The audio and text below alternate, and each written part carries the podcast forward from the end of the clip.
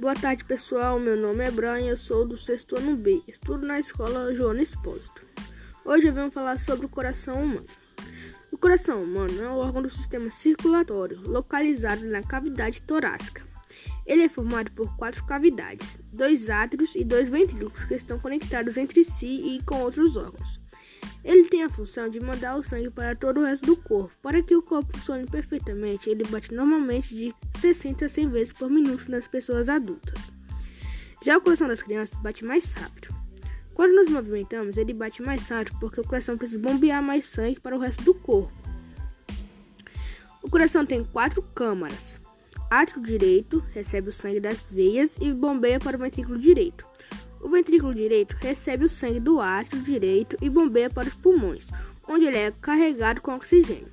O átrio esquerdo recebe sangue oxigenado dos pulmões e bombeia para o ventrículo esquerdo. O ventrículo esquerdo bombeia o sangue oxigenado para o resto do corpo.